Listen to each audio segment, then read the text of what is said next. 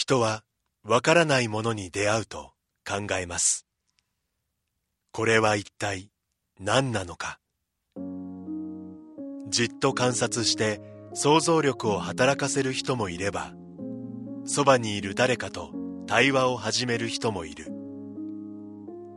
私たちはわからないものが開く世界の可能性を信じています。それはいつでも人と人をつなぎ多様な考えと対話を生み出します。そして私たちを想像もしなかった場所にまで連れて行ってくれるのです。明治産業はアートを応援します。あなただけのプラスを提供する明治産業。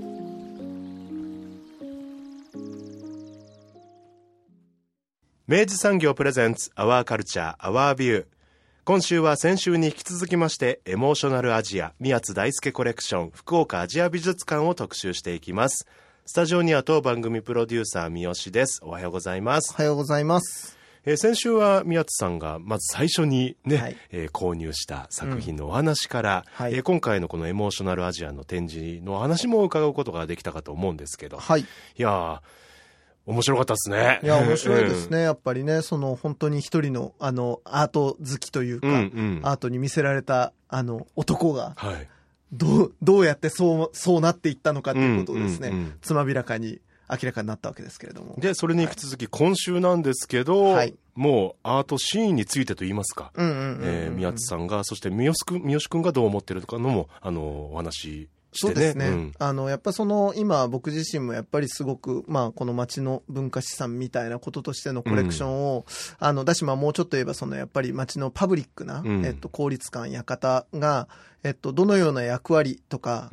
役割を果たして価値を届けられるのかみたいなことを、はい、まあ、考えるところがあるので、うん、なんかそれをどうしてもやっぱりね、あの宮津さんっていう、あの、そのご経験豊かな宮津さんにちょっとたくさんぶつけてみたいなと思って、うんうん、あの、しっかり胸を貸していただいた、はい、はい、あの後半戦になろうかと思います。きっとお聞きいただくと、リスナーのあなたも何かこう考えが一つ生まれたりですとか、うん、ちょっと他の人と話してみたいななんて思ってくれるんじゃないかなと思います。ありがとうございます。えー、今回もオンラインでつないでお送りします。インタビュー前半をどうぞ。やでもだからやっぱ動機の始めがやっぱ極めてあの、あの、すがすがしくちゃんと個人的動機からスタートしていて、で、それが、あの、深めていくとだんだんそれがある種の公共性に接続してっている感じが、なるほどなと思ってちょっとお聞きしていて、で、実はちょっと今日僕あの、すごくお聞きしたいのが、あの、やっぱりその、あの、そういうふうに、あの、育まれてきた、その、宮津さんの個人コレクションと、あの、まあ、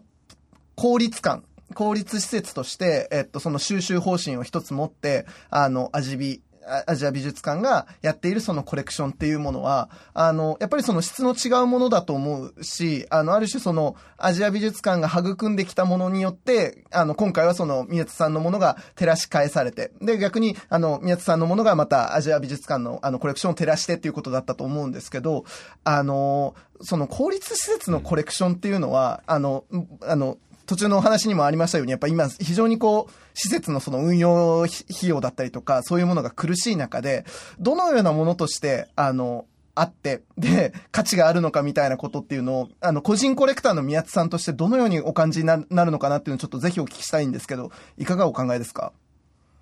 これはあの、日本人の特性がね、そうじゃないんで難しいんですけど、うんはい、あの、海外に出ると分かるのは、モマ、まあ一番有名なのはモマとかメトロポリタンとか、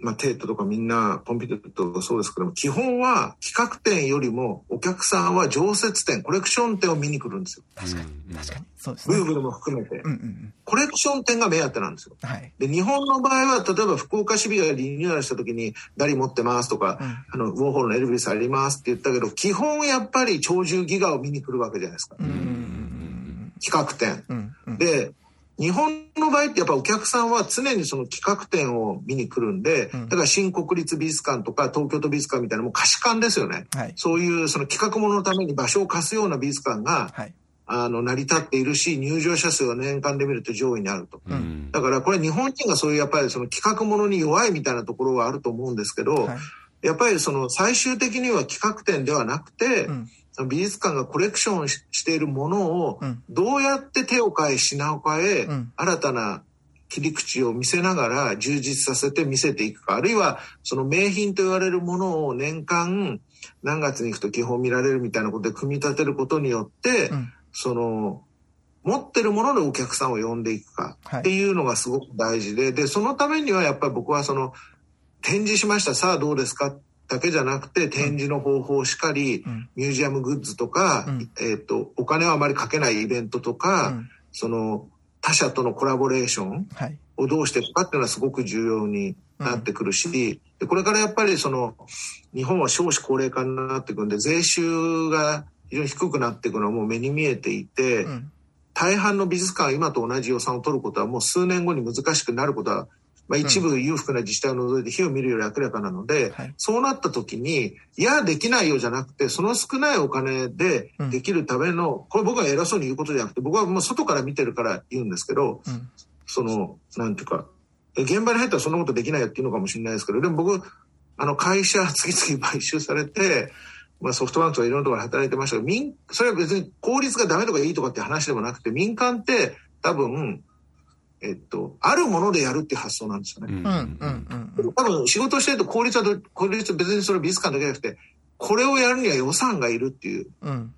予算請求なんですよ。うんうん、で僕らはいくら儲かってこれがあるからこれで何をやる次、新商品を開発しろとか、うん、考え方が逆じゃないですか。うんうんうん、これからはその別に民間の考え方がいいと僕は言うつもりはない。僕が民間でずっと来たし、僕がその理事をやってる森美術館も民間なので、僕の頭の中には常に民の発想があるわけですよ。はい、コストカット、うん、売上増大、うん。内部留保してそれを次に何に投資していくか、うん、財務諸表はどうなのか、うん、キャッシュフローはどうなのか。もう僕の頭は全てそれなんですよね。コレクションから。美術館の理事をやろうが何をしようが。うん、でだから僕の考えは全てそれなんでやっぱりもうそろそろそういう考えをしないと、多分効率であっても生き残っていくのは難しいんじゃないかなと僕の感想です。僕は中にいるわけではないので。でやっぱりえー、さっきの話じゃないけど、もう今昔買ったお金で買えないんですよ。はい、高くなっちゃって。うんうん、だってあの、この前ね、あの、鳥取美術館がウォーホールのブリロを買ったじゃないですか。はいはいはい。ええ。でみんなも高い高いと大騒ぎして、で、僕から言わせれば、あの、1960年代1個はいいけど、後の後で作ったやつはいらなかったんじゃないかなと僕は思いますけど、個人的にですね。だけど、13億のリヒテンシュタインとか、あの時買っといてよかったねって話になってるし、うん、もっと言ったら大阪が買ったモジリアの19億、今10倍になってますよ、多分。はい。190億で買えないかもしれない。うん、で、えっと、日本のその地方美術館が買った近代のその印象派とかエコール・パリってもう当時の数千万が今数十億になってますから、うん、これを手放すっていうのはもうどう考えてもありえないと。うん。うん、じゃあ、これから先どうしていくかっていうのはまあいろんな考え方があると思いますし、それは素人だからあんて言うんでしょうですけど、もう一貫だけじゃ無理だったらもっと統合してみんなでやってみたらとか、そういうちょっと民民的な発想って僕は絶対に必要じゃないかなとは思いますけど。うんうんうんうんだからやっぱそのコレクションも含めた、やっぱその施設としてどのようにまあマネジメントしていくのか、あの、実際その今、あの、コレクションマネジメントみたいな、あの、フレーズもよく聞こえてくるわけですけど、やっぱそれをどのように活用して、あの、おっしゃるように、その要は、あるものを使って最大化していくかみたいなことそうそうそうです、うん。だから民間の発想ってやっぱあるもの、僕のコレクションも、あるから使おうよ。その芸術祭に新作じゃなくてみんな見たことない作品をそこで見せようよと。あとは見せ方だねと。うん、お寺のお堂の中でアピチャポン見せてアピチャポン OK したらこれめっちゃ面白くないみたいな。うんうんうんで、普通プロの人は、いやいや、そういうのはないでしょうとかって言うんですけど、僕別に、プロの学芸員じゃないんで、やっちゃえみたいな感じじゃないですか。でも別に、なんだろう、それでお客さんが喜んでくれて、うん、アーティストもそういうトライアルなことやりたい、うん、チャレンジャブルなこと、チャレンジングなこと、チャレンジングなことやりたいだったら、うん、みんな散歩よしじゃないですか。で、それが僕は正解とは思わないけど、やっぱりそういうトライアンドエラーで、あるものをどうしていくかっていうのと、お金もこれしかないお金でどうやったら一番いいのかっていうのを考える。僕大学で学長一期やって、コロナ禍で V 字回復してますから、うん、僕はもうその時に思ったのは、あ、もう今までの大学としてのやり方でやっぱ限界があるんだなと思って、うん、経営っていうことに関して言ったら、それは今までじゃなくて、これからなんだなっていうのはいつも思ってってたし、そういう意味で僕はソフトバンクで人事をやりながら新規事業コンテストに応募して、そこで新規事業の責任者になって、数年過ごしたことは今すごく役立ってるなと思います。うん、なるほどな。やっぱり経営者って、やってみないと分かんないところがあって、うん、なんだろう、頭で経営するのと、やっぱり、だから僕学長になって本当に良かったなと思ったの苦しかったけど、うん、なんだろう、この責任を持つっていうことはやっぱりなかなかやってみないと分かんない。で、だからソフトバンクでその、社内カンパニーみたいな新規事業を立ち上げて、それやった。で、学長やったっていうのは僕の人生すごい大きかったなと。うん。うん。でそれはコレクションマネジメント含めて、やっぱり何かをマネージして、それを次の世代に恒久的に残す。会社もだって基本今会社の寿命昔30年だったのに今10年に短くなっていて、うん、会社が持つとしたら富士フィルムでもみんなそうですけど、ソフトバンクもそうですけど、もう会社の事業領域を変えるしかない。今フィルム作ってなくて富士フィルムじゃないですか。うん、化粧品とか先端技術やってる、うん、そうじゃないと会社生き残らないと。うん、やっぱりそういう時代の中で経営をしていくっていう発想っていうのはやっぱりもう官も民もなくて、うん、グローバルな競争なんで、全てにおいて僕が必要だなってすごく思ってますね。そうですね。個人コレクションでさえも。うん、そうですね。ある種のその、だからやっぱその持続可能性というか、サステナビリティを担保するためには、やっぱその絶対そういうふうに、あの、まあ、マネジメントしていかなきゃいけないなっていうところがあるなというのは本当にお聞きしながら、あの、思うところで。で、あの、一方でやっぱその社会教育施設なわけじゃないですか。あの、博物館、まあ、美術館っていうのは。で、そうなった時に、なんか、まあもちろんっていうことで行政さんお金貸してくださいって、あの、お金もっと出してくださいってことでももないんですけど、なんか、あの、すごい今やっぱ行き詰まってる感じが僕はなんか、あの、同じくやっぱその外部の人間で美術好きで、あの、公立美術館が大好きな人間としては、すごくするんですよね。で、なんとかもうちょっとその学芸員さんたちが、その冗談めかして、いや、自分たち雑芸、雑芸員ですからとかっていうことを言わずに済むような、なんかその状況とか、体制とか、あの、それがちゃんといい形で、それこそ、アジビが、あの、そのじ、そのあ、ある時期までしっかりその予算をかけて、やっぱりその、コレクションを増強していけていたような、ああいう活動が、どうやったらもう一回呼び込めるのかなっていうのは、本当に僕も今なんかぐるぐる考えていて、なんかそれはまあもしかしたら今おっしゃったような、ある種のそのマネジメント的な発想は絶対必要だと思うんですけど、なんか、皆さん、ど、どうすればいいですかね、こういうのって。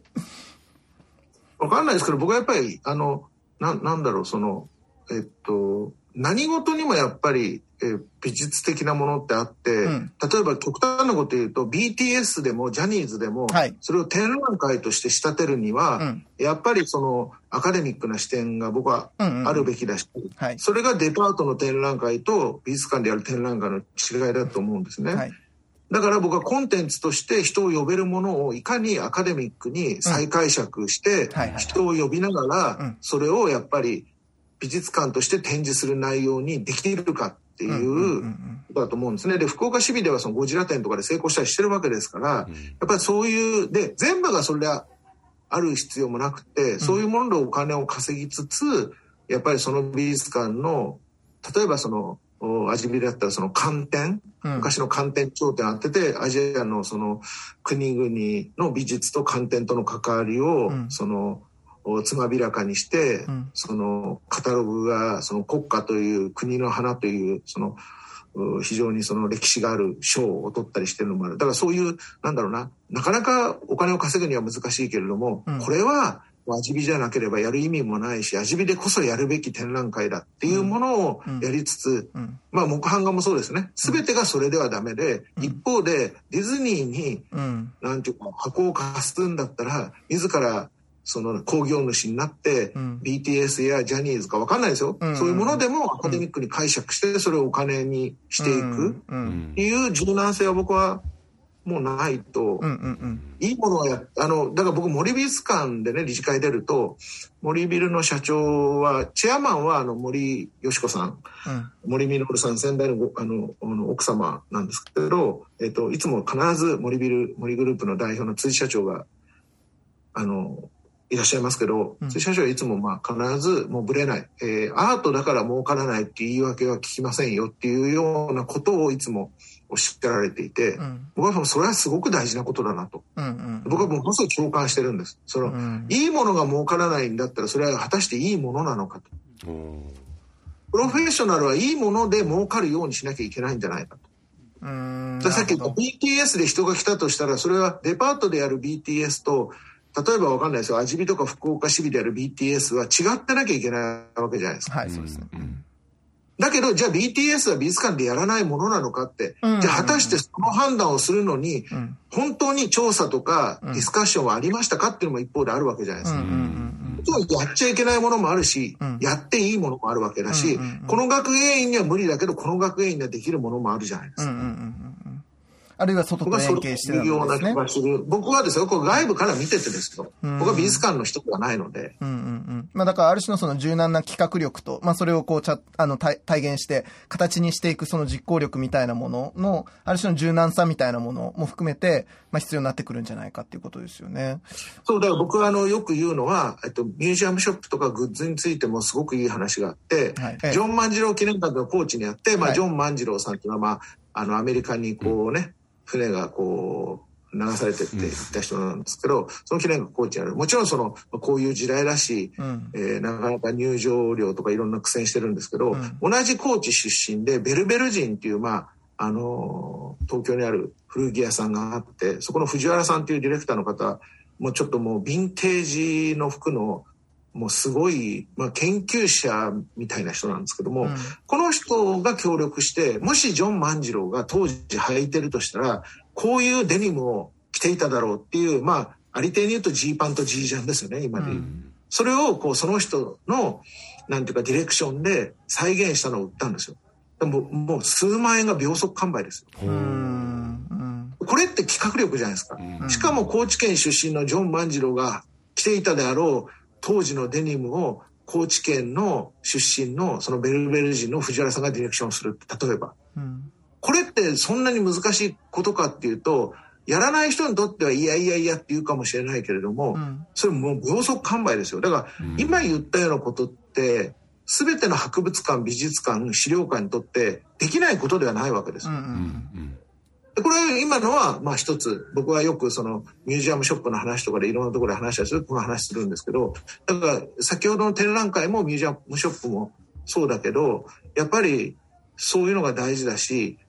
うんとわかんない。あのやっぱりね例えば僕なんかあの森美術館の理事をやっていても公立美術館のその作品選定評価委員に声かけられたことないですよ。え、コレクターってそういうのに仲間に入れないんだと一番市場を知ってるはずなんだと思うんですけど、うん、本来そういうところにオタクとかちょっと行かれたぐらい詳しい人が入んなきゃできないことって僕はあると思っていて、はい、そういうなんていうかなアカデミズムとかそのヒエラルキーがそういうチャンスを潰してるんじゃないかなと僕はすごく思います。なるほどな学者よりもオタクの方が詳しいことってたくさんあると思うんです。うんうんうんうんうんうんうんなるほど。あの、まあ、今のその、ジョン万次郎とベルベル人の話面白いなと思いながら、あの、一方でそのなんか、あの、僕やっぱ、あの、今、文化のフィールドの、あの方たちとお話しする中ですごく感じるのは、なんかこう、ある種、まあ、その公共も含めて、あの、今、えっと、これも福岡だけじゃなくて、あらゆる、あの、日本全国がそうだと思うんですけど、公共、公立、公、みたいなものも、ある種その、あの、経済合理性に乗っかって、なんか要はその動員だったりとか、売れ行きだったりとか、数字でしか、逆に言うとその価値が今なんかこう指標できない状況が来ている感じがすごくしててですね。で、あの、なんか、あの、もちろんそれはある意味で非常にこう、あの、指標として、うん、まあ、あの、普遍的ではあるんだけど、なんか、美術館ってそういうことのためだけにあるんだっけっていうことがやっぱあるわけですよ。その要は、だからやっぱその動員すればじゃあ、せいなのかみたいなことっていうとそうでもない気もしていて、で、なんか、そういう時に、まあ、あの、どう、なんつったいいか、まあ、その新自由主義じゃないですけど、なんかその、ただのその、合理性、その、本当経済的なとか数値で測る以外の価値っていうのは、今後どういうふうに担保していけばいいだろうなっていうのを、ちょっとあえてちょっと聞いてみたいんですけど、どう思われます？僕はそのなぜそういう話をずっとしてしてかっていうと、はい、大学の経営に関わった時に先生たちはみんな言ったわけですよね。えー、宮津学長お言葉ですけども教育は聖域ですから、うん、そういうまさに数字で測ったり、うん、黒字とかそういう話じゃないですと。うん、で、まあ、美術館も多分同じだと思うんです、そういう逃げ場所を作ってるんですよ。僕はプラスアルファのそこでしかできない価値というのは、最低限それを担保した上で作れるもんじゃないと、だってもしこれ家でも、うん、家でも働かなくって食っていくわけにいかないんでみんな嫌でも働いて、うん、ね、年収300万、300万の生活、うん、1000万生活、1000万の生活をしてるのと、そこは同じだと思うんですよ。うん、その後、じゃあ、隣の A さんとうちの違いは何か、うちの子供と B さんのうちの子供の違いが何かが初めてじゃないですか。まずはその、決められたお金で成り立たないものが、いや、うちの子はそうじゃないんですよって言っても、僕はその、話にならないと思ってるんで、僕はそこがスタートポイントだと思う。うんうん、それができてないのに、それを語る人が僕は多すぎるんじゃないか、今まではと思ってるんです。なるほどな。なるほど、なるほど。で、その上でじゃあ何を語るかっていうと、はい、もうこれはもう一つしかなくって、えっと、やっぱり僕から見ると、その考えって行政の人と違うかもしれないけど、福岡市だったら福岡市民のためにあるべきだと僕は思ってるし、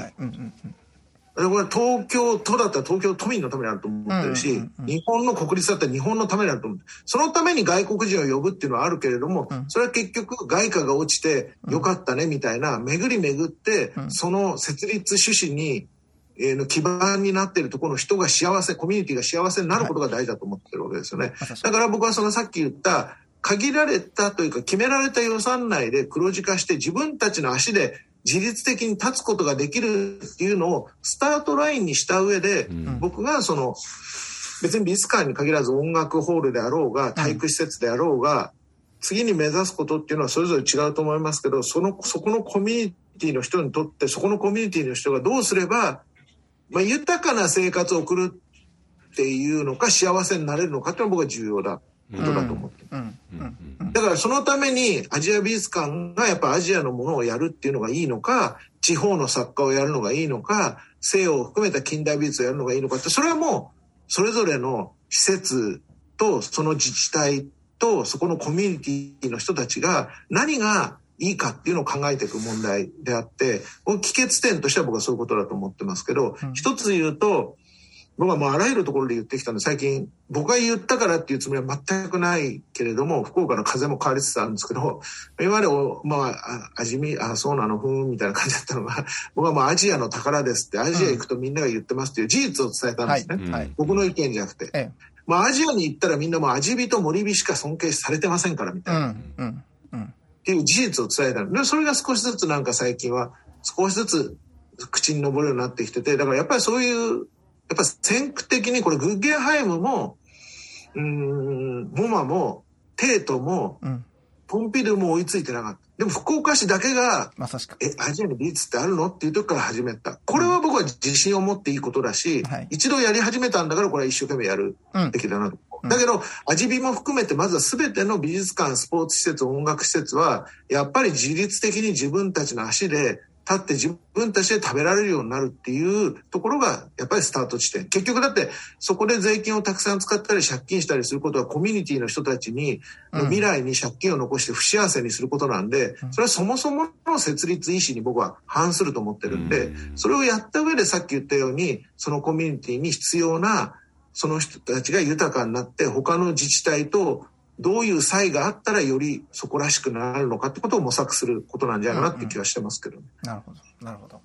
面白いですね。なるほど。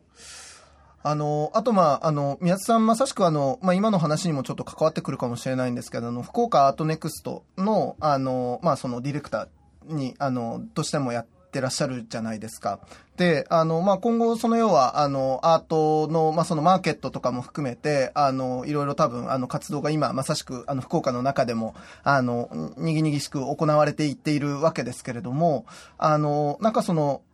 例えばそのアートを買うみたいなことっていうのが、さっき、あの、宮津さんは、あの、本当投資家じゃなくてコレクターだから手も決然と言っていただいたので、なんかそれはなんかすごく僕は、あの、スッキリするもの、あの、嬉しいものがあったんですけど、一方でやっぱその、ある種のその、まあ、さっきのその経済合理性の話じゃないんですけど、いわゆるその投資財として、あの、売り買いしていくっていうことの、あの、買い手さんも少なからず今後多分出てくると思うんです。で、それ自体は別に悪いことでもないのかもしれないんですけど、なんか、ある種でやっぱそれはこうなんか、かあの、なんだろうな、危ないことでもあると、僕は個人的に思って、ているんですね。で、なんかそういう時に、その、まあ、僕は宮津さんみたいにそのみんながやっぱりそのアートっていうものを例えば個人的な動機からでも入っていって、で、やっぱりそれ、ここからちゃんとこうアートの本丸を触りに行ってもらえるような流れができるといいなって思うんですけど、なんか、どうやったら宮津さんみたいなそのコレクターが育っていくのかなみたいなことは、ちょっと自分なりにまだ答えが見つけられてなくて、宮津さんそれど、どのようにお考えかなってお聞きしたいんですけど、いかがですか？あの、まず、投資とね、うん、好きなものをコレクションするってことに対して、はい、僕、他でも言ってるんですけど、その、大体、あの人間って欲深いんで、はい。うん、あれなんですけど、大体皆さんその好きなものを買って儲かりたいと思うんですけど、それはそもそも矛盾してるんで無理ですよね。投資で買うんだったら、うん、あの、好みは一切捨てて、うんはい、投資で考えなきゃいけない。株を買うときに、まあもちろんね、そのベンチャーとかだと、この経営者の夢にかけたいっていうのはあるかもしれないですけど、やっぱり投資で買うんだったらもうやっぱりそのもっと数理的に考えなきゃいけない。オークションとかそういうもので、うん、その、それをちゃんと、あの、分析した上で考えなきゃいけない。はいうん、だから、その好き嫌いで買ったものが儲かるっていう考えはもう捨てた方がいいですよね。うん、はい。まあ、そこは、だから、投資で買う人は、好きなものを買うとか、好きなものの中から上がったらいいですねそういうのはないので、基本。たまたまラッキーなこともあるけど、基本はそれは相矛盾する二つのことを追ってるんで、やめた方がいいと。で、好きなものを買うんだったら僕は何を買ってもいいと思うんですよ。はい。うんうん、それが僕からしたら、えー、これ現代アートじゃなくて、なんちゃって現代アートだよっていうものだとしても、うんはい、別にその人が幸せだったら僕はそれでいいと思ってます。そうですね。うん、だけど、うんと、さっき言ったように、えー、っと、自分にやっぱ通ってほしいのは、これは100年後も、その素晴らしい美術品として自分にとってあるいは周りの人からも評価されるのかどうなのか、うん、そこに骨太なものがあるかどうかってのはすごく重要なことで、うん、そこは好きだからだけではちょっと変えないちょっと調査や考えることも必要だなと。うん、で投資ではないけれども例えば僕はその同じ福岡でいうと、獅島コレクションっていうのがあるですね。福岡シティバンクの島司さんっていう人が、あの、猛烈に、えー、コレクションしていて、はい、で、まあ、あの、バブルで重戦問題があって、うん、えっと、キャナルシティを作るときに福岡地所がものすごく大きな負債を抱えたと。はい、でその時に百数十億ぐらいあったのかな、その四五十億、うん、まあそれいろんな考え方があって一言で言えないかもしれないけど、はい、まあ一説によるとそれはコレクションの売却で返してるわけです。賄ったと。はい。そう。だから、つまり、本当にいいものを買っていたら、自分の事業や家族が危機の時に売りたくなくても助けてくれると。うん、でもそれが流行り物だったり、日本の一部でしか評価されないものだったら二足三本にしか過ぎないわけじゃないですか。はい、だから自分がコレクションをして愛を注いで夢中になったものが会社やファミリーの人生の危機を助けてくれるようなものが僕はやっぱりそれこそコレクションの恩返しだと思って恩返してくれるような作品を買うのが僕は美しいと思っている。だけど、投資として買うんだったらもう好き嫌いを超えないと、そんな甘い世界ではないっていうのも一つあるってことですね。うんまあだからやっぱ、あの、まあその好き嫌いで買う以外に関しては、まあ、まあでもそうだな。いやでもそうですね。いや、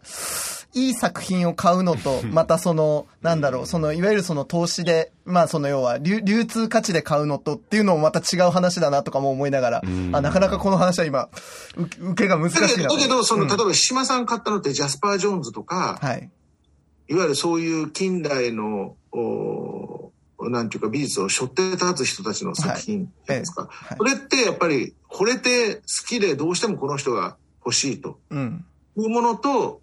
それから市場的な価値もあったわけです。今ほど高くはなかったけど、当時、ロスコとかジャスジャクソン・プロックって多分数億いかなかったと思うんですよ。いいもので。数千万円。まあ言っても数億か。まあそれ、間に誰を挟むかによって違って、今100億で単位ですからね。ねいいものは。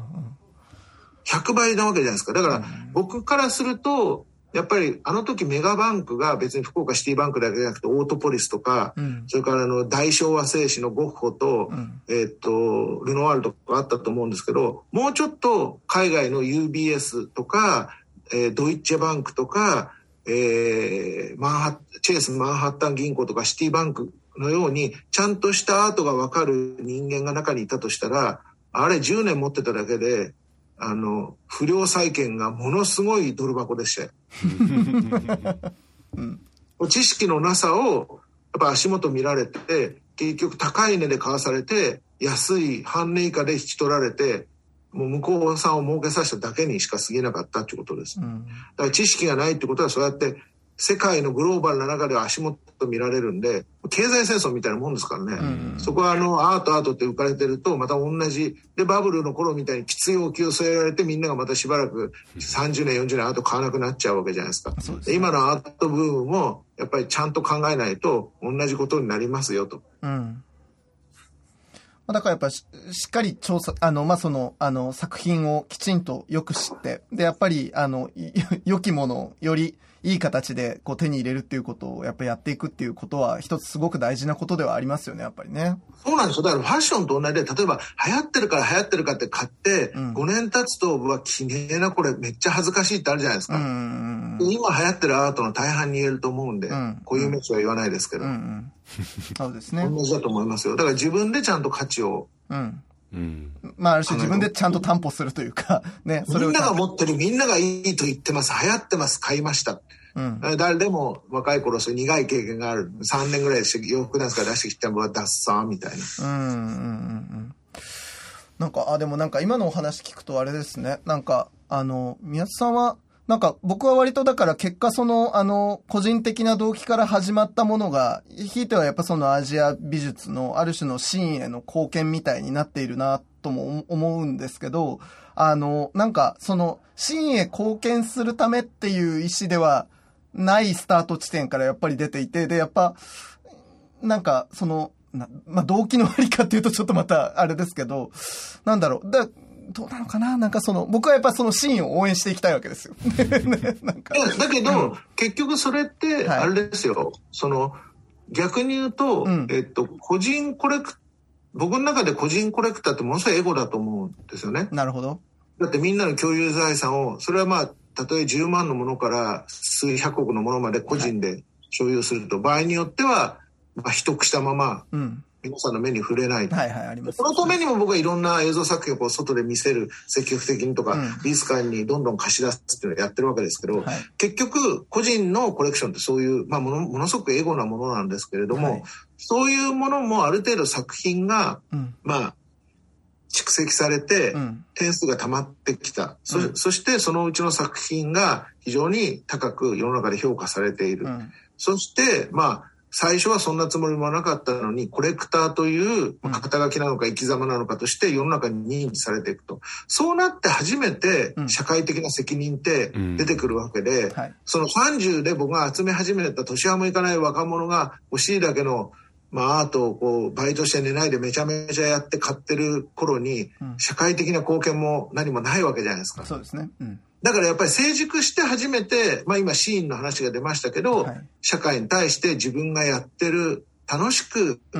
過ごして、うん、まあ楽しいだけじゃない、売らないために辛いこともいろいろあった、そういうことも含めて自分の人生を最後にどうしていくか。だから美術館に一括寄贈したいっていう思いを持っていたり、うん、まあ今のようなこういう活動をしてたりするのも、結果そういうふうに社会から認知されるようになって、うん、それに伴ってやっぱ社会的な責任は僕はついてくると思っていて、最初からやっぱりだからその美術館の職員に入ってる人はうちの美術館は社会にどう貢献すべきかって考えるかもしれないけれどもコレクターって最初にそんなこと考える人いなくって、ね、ロックフェラーの家とかに生まれてれば別ですけど、うん、普通はそうじゃないんでやっぱり僕もそういう過程ですね。だから今でもやっぱりさっき言ったように僕はこれ個人コレクターなんで、もちろん社会への貢献や、死んでしまった後の作品の行方みたいなものを世の中にどう還元していくかってことをものすごく考えてますけども、うん、でもやっぱり基本は個人コレクターから出発して死ぬまで個人コレクターなので、そこはやっぱそういうところがあ,、ありますよね、やっぱり。めちゃくちゃ面白いです。いや、本当。多分、三好くんが、ちょっとこう、はい、ちょっともやっとしたものとしていつも思ってるのが、うん、さっきのお話ですけど、うん、要は、その経済がどんどんこう、大きくなっていく、うん、まあ、いわゆる投資みたいな目的の、はい、あの、アートの業界が、きっと、もしかしたら、そのいいものが後世に残されていくっていうことを、ちょっと阻害するものになるんじゃないかっていう思いがちょっとあるんですよね、きっと。そうですね。あの、でもね、あの、僕は信じてるのは、えっと、ナチスドイツが大敗芸術展っていうのをやるわけですよ。はいうん、いわゆるその、えドイツのアーリア民族をこう、称え、うん、それから優勢保護法みたいなのを進めるために、はい、そのアバンギャルドなものを全て廃絶するっていうことをやるわけですよ。うんはい、ところが大ドイツ展と大敗芸術展ってもちろんその怖いもの見たさがあると思うんですけど、うん、圧倒的な入場者数の差があるんですよ。うんうんうん、これ何が言う、何が言えるかっていうと、いわゆる大衆っていう言葉が適切か分かんない、市民っていう言葉なのか、それちょっと言葉が何が適切か分かんないけど、はい、それほどバカじゃないってことですよね。なるほどな。だからどんなに流行りの風が吹いて、まあその上っ面で金儲けしようとする金しか考えてないやつがどこ、どれほど調量ばっこしようとも、はい、10年が50年なり100年になる中で、人々は偽物をやっぱりちゃんと選別するし、うん、美術館の学芸員が間違って偽物を買っちゃっても、うん、途中から恥ずかしくて展示室に出なくなる事情作用はあるってことですよ。それほど我々大衆民衆市民っていうのはおバカちゃんではないっていう僕は信じてるところがある。ん。です。ただその人たちに先んじて買える時に買う力っていうのはやっぱりそのなんていうか人の目を気にしなかったり、うん。すごい調査力が必要だったりしますけど、はい、さっき言った50年、100年のスパンでいくと、そこまで人々はバカじゃないんですよね、なるほどな、なるほど。いや、なんかまさしく本当、この、このやっぱ10年ぐらいの、やっぱ僕はそのやっぱり、あの、新自由主義の、やっぱりその、帰結としての、今のやっぱ社会状況っていうのが、やっぱすごく僕はやっぱり怖くって、で、もう歯止めが効かない暴走のもう一番突端にいる感覚があってですね。で、そうなった時に、まあ本当にもう経済合理性で全部やるしかなくなっていくのかなっていうこと。で、それに向かってひたすらその、あの、まさしくあの、あの、宮津さんがあの、現代アート経済学の、あの、最後の章に、あの、表題として書かれてありましたけど、その、経済は文化のしもべであるっていう、福武さんの発言ではない、文化がどんどん経済のしもべ化してってるような状況をすごくやっぱ僕は感じていて、で、それをなんとか、なんとかできないかなっていう、ただやっぱり一方でじゃあ、公に今お金を多分次、あの、突っ込んでも多分それはあまり変わんないかもしれないけど、なんかね、どうすればいいのかなっていうのがやっぱずっとぐるぐるぐるぐるあって、あの、こういうこと、あの、質問をね、繰り返しちょっとやっぱさせていただいたのは、そういう思いもありました。でも国立、東京国立博物館のコレクション見ても、うん。国立東京近代美術館、はい、僕今現代と言ってないのはもうすでに時代化されてるものしか言ってないんですけど、うんはい、その2つを見た時に、間違ったコレクションになってないじゃないですか。なるほどなるほど100年1000年のスパンで自浄作用が働いて偽物はそこから落ちていくんです。よ。うんうん、ルーブルしかり、うん、テートしかり、うん、それほど人々はバカじゃないってことです。ただ短期で考えるとさっきのようなお金に目がくらんだ人たちによって偽物が量産されるってことはもう否めないわけですよ。でもう一つ言うとやっぱりその常にカウンターみたいなものってあって、例えばその第一次大戦が起きて、うん。と今まで、えっと、フランスとかドイツとかヨーロッパの文化とか経済が幅を利かしたところが、やっぱり第一次大戦後から、まあその後の第二次大戦がもっとそうなってくるんですけど、初めてそこでアメリカの資本主義が勃興してきて、はい、一方でソ連ができて社会主義っていうのが初めて国家体制になって、うんそのプロレタリア文化みたいなのが起きてきた。でこれが当の国じゃなくて日本においてみてもやっぱりその資本主義の影響を受けた作品と、まあ、あの村山智義のようなそのプロレタリア文化の影響を受けるそれからあの築地小劇場の演劇も含めてそういうものも出てくる。だからその資本主義対社会主義東西冷戦じゃないけどやっぱり価値観政治だけじゃなくてそういうものが行して総括していくような状態になっていくし、今やっぱり哲学の世界でずっとその90年代の脱構造以降その西洋の哲学っていうのはものすごくこう広まっていったところに対して、まあ、今ユック・ホイっていう香港出身の哲学者はやっぱりその宇宙技芸っていう最近翻訳が伊勢さんっていう人の翻訳が出たと思うんですけどいわゆるその技芸、要するに技術と芸術の多様性こそが世界を救うと、はい、いわゆるその西洋哲学の、うん、なんていうかな、終焉って彼は言ってるんですけど、それは終焉では、終焉っていう言葉なんだけど、うん、それは西洋の価値観によって、うん、いわゆるその、それが完遂されて世界中を追われてしまうと。うん、それではいかんと。そこに、まあ中国をはじめとした東アジアや、その他の国々の、そういう技術や芸術、のそういう多様性っていうものが必要とされてるっていう、そういう哲学が今非常に、まあ、あの、ある種思想の中でこう注目をされていたり、必ずやっぱりその大きな、えー、波が来た時に人類のカウンターが芽生えて、それがその対抗するものになっていく。だから今たとえその経済のえー、高度資本主義後期資本主義の大きな波が襲っていたとしても、うん、そこには今言ったような動きというのは必ずあるはずなんで、うん、100年1000年自浄作用があった時に、うん、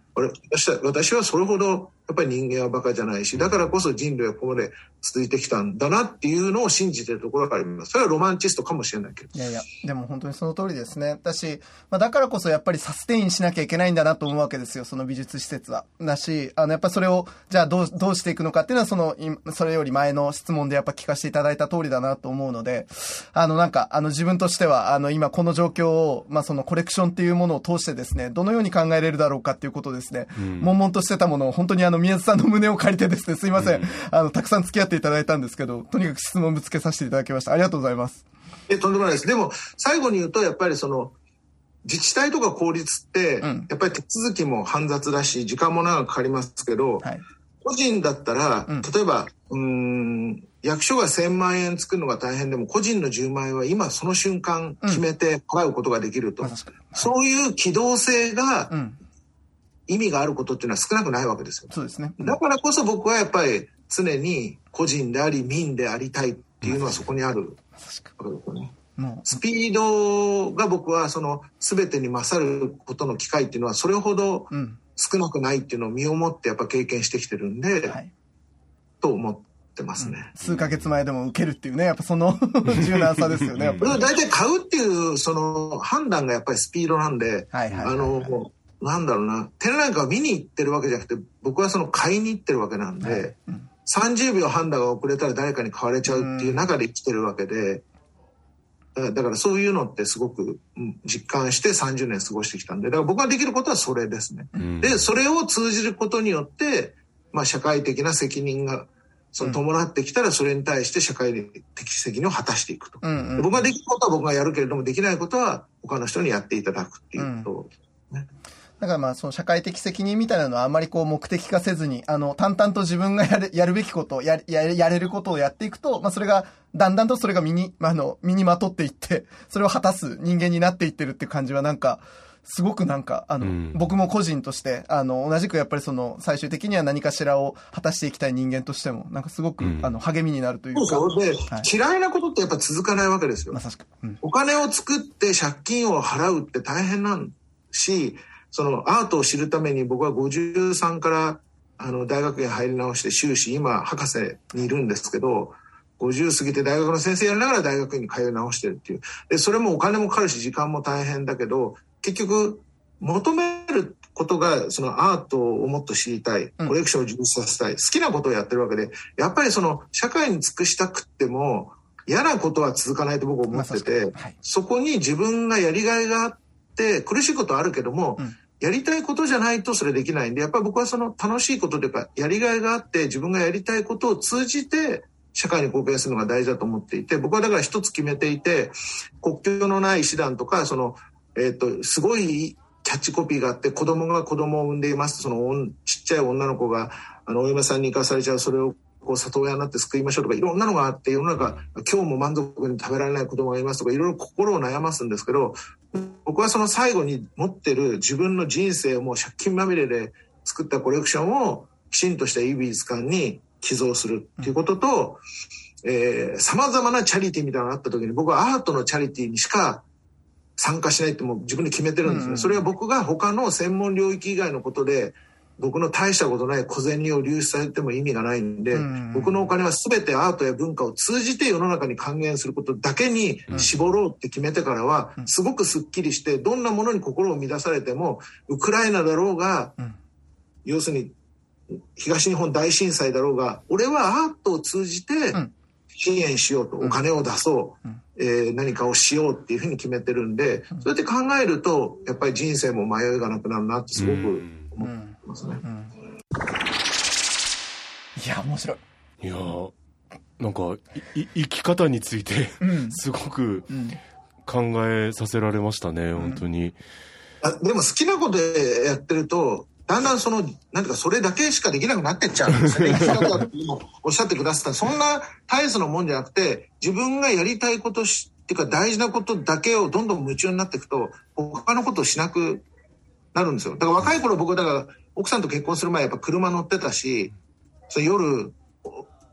奥さんとかその前付き合った女の子とドライブしたりとか、その一人前にこうチャラい人生をやってたんですけど だんだんだんだん後にこうハマっていくと、うん、もう奥さんを食べさせてっていう言い方失礼です。なんていうかな、うん、家庭を維持して、うん、ちゃんと奥さんに苦労をかけないようにして、もうコレクションを増やすだけじゃなくてきっちり維持していくことだけで、もう大変なことになっちゃうんで、はい、だんだんもう他の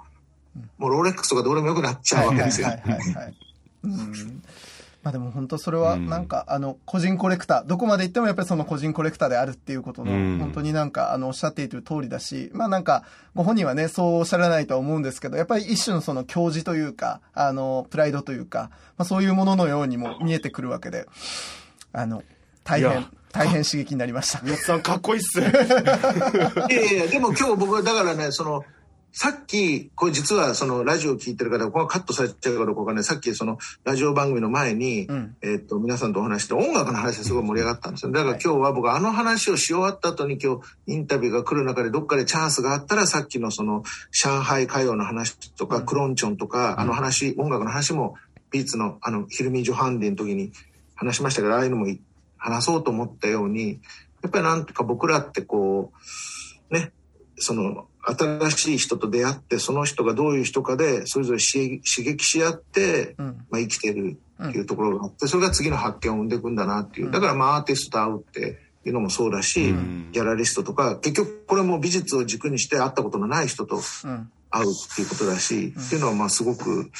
そのね、あの SNS の時代だからこそ僕は face to face っていいなと、うん、まあ今日オンラインですけど、うん、っていつも思ってますけどね、うん、なんかねその市民感市民みたいなものを捉えるときに、あのなんか市民全員みたいなことではなく、今おっしゃったように、その個人の集積としての市民みたいな概念が成立していることと、なんかそれが、まあ、まさしくその一人一人のプレイヤーが、一人一人のやるべきことをやっていくことで、うん、まあ、結果その社会が善なる方向に向かっていくっていうふうに、まあ、ある種、信頼して、やり抜くんだという、なんか、そのように。僕はユートピア思想ですから、AI が発達して、うん、その、なんていうか、あの、ね、シンギュラリティが起こっても、うん、僕は、日本人はだってドラえもんと、ドラえもんを作った、うん、アトムを作った民族なんで、うんうん、僕はターミネーターじゃないんで、必ず仲良くできると思ってるんですよ。はい、それが日本の多様性だと思ってるんで、僕。そうですね。うんいやいやちょっとまだお話伺いたいんですけどね。ありがとうございます。次は、はい、あの、バックミュージックっていうか音楽特集で僕ちょっとゲストもはい。もうあの、やりましょうね、絶対ね。あの、ストーンズのロイクなところから始まる。福岡に帰るたびに音楽特集。これは大大変なものをまた引き受けてしまいましたぞ。いやちょっと楽しみです、ね。いや、だから気軽にやりたいんですよ。僕、あの、今日はアートなんでちょっと、ちょっと難しいことも言っちゃったんですけど、もっと気軽に、うんうんもうここがかっこいいとか、このグルーブがいいみたいな、そういうのがいいんですよ。わかりました。いや、もうまさしくその調子で、あの、引き続き、あの、この番組もですね、あの、しっかり頑張っていきますし、あの、あの、いつでもお迎えできるように頑張りますので、また、どうぞお付き合いくださいませ。こちらこそ、よろしくお願いします。楽しかったです。ありがとうございました。ありがとうございます。明治産業プレゼンツ、アワーカルチャー、アワービュー、エンディングの時間となりました。えー、2週にわたって宮津さんとオンラインで、えー、お話を伺いましたけど、うん、まあ、実はあのもっと話していただいてましたよね、本当に。はい、もうあの、えー、本当にあのたくさんのお話を聞かせていただいて、うん、あの自分としてもね、本当にあのなるほどなと思うところもたくさんあって。本当に三好へのカウンセリングをありがとうございました、宮津さんっていう、僕はそんな気持ちですね。ね胸をお借りしましたけど、うん、なんかでもやっぱその、あの、本当一人の好きから始まって、最終的にはやっぱそれがある種のその社会的責任みたいなものを、あの、帯びるまでっていうのが、なんかこう、無理なくというか、うん、本当個人のその要は活動の中でそれが育まれていったっていうことは、うん、私やっぱそれを、あの、まあその、なんだろうな、その人類を信じてですね。そう、そうなんですよ。ね、うん、で、なんかそれをちゃんとこう、あの、とにかく自分たちがやれることを、自分たちがやれる形で、あの、誠実にやりつ、あの、やり抜いていくっていう感じ。が、なんか、ひいては、あの、誰かの目によっては、シーンに何かしら貢献しているみたいなことにつながっていくのかもしれないなっていう、うん、なんかそれはなんか、あの、僕がこの番組でずっと今なんか美術周りのこととかも、あの、考えさせてもらっていることと、なんか、僭越ながらですけど、ね、なんかすごく通じるものを感じて、うん、なんか、こうやって頑張るやり方があるんだなっていうのを改めてちょっとあの聞かせていただいた感じはします。あのインタビューの中でねその人間を信じてるみたいなお話になってましたけど、うん、そのその時ご自身がロマンティストに聞こえるかもしれませんがみたいなことをおっしゃってたんですけど、うん、多分宮津さんってそれと同時にリアリストな面もお持ちで。それがすごいなって感じましたね。そうですね。そうですね。だし、どっちももちろん必要なことだなのかなって。いや、うん、本当にそうなんですよ。だからなんか、あの、非常になんか自分としてもリフレクションの多い、うん、あの、勉強になりましたって感じの、ね、本当に。えー、会期はですね、12月25日日曜日までとなっております。エモーショナルアジア、ぜひこちらもお越しいただきたいと思います。アワーカルチャー、アワービューはラジコのタイムフリー機能を使ってもう一度聞くことができます。詳しくはラジコで検索してください。そして番組の特集は、ポッドキャストでも聞くことができます。Spotify ほか各チャンネルで随時更新しています。詳細はラブ f m のホームページからご確認ください。そしてアートや映画などカルチャーに関するレビュー随時お待ちしています。メールアドレスは 761-lovefm.co.jp まで。お送りいただく際はタイトルか冒頭部分に「アワーカルチャーアワービュー宛てもしくは頭文字を取って OCOV とつけて投稿してください。三好さん今週もありがとうございました。ありがとうございました。アワーカルチャーアワービューここまでのお相手は佐藤智康でした。また来週。お引越しに伴いガス電気を使いたいまたは止めたいとお考えのお客様。お引越しが決まったら明治産業へご連絡をアプリからでも、インターネットやお電話からでも、24時間いつでもお受け付けいたします。お引越しのガス、電気のお問い合わせは、明治産業までご連絡を。あなただけのプラスを提供する、明治産業。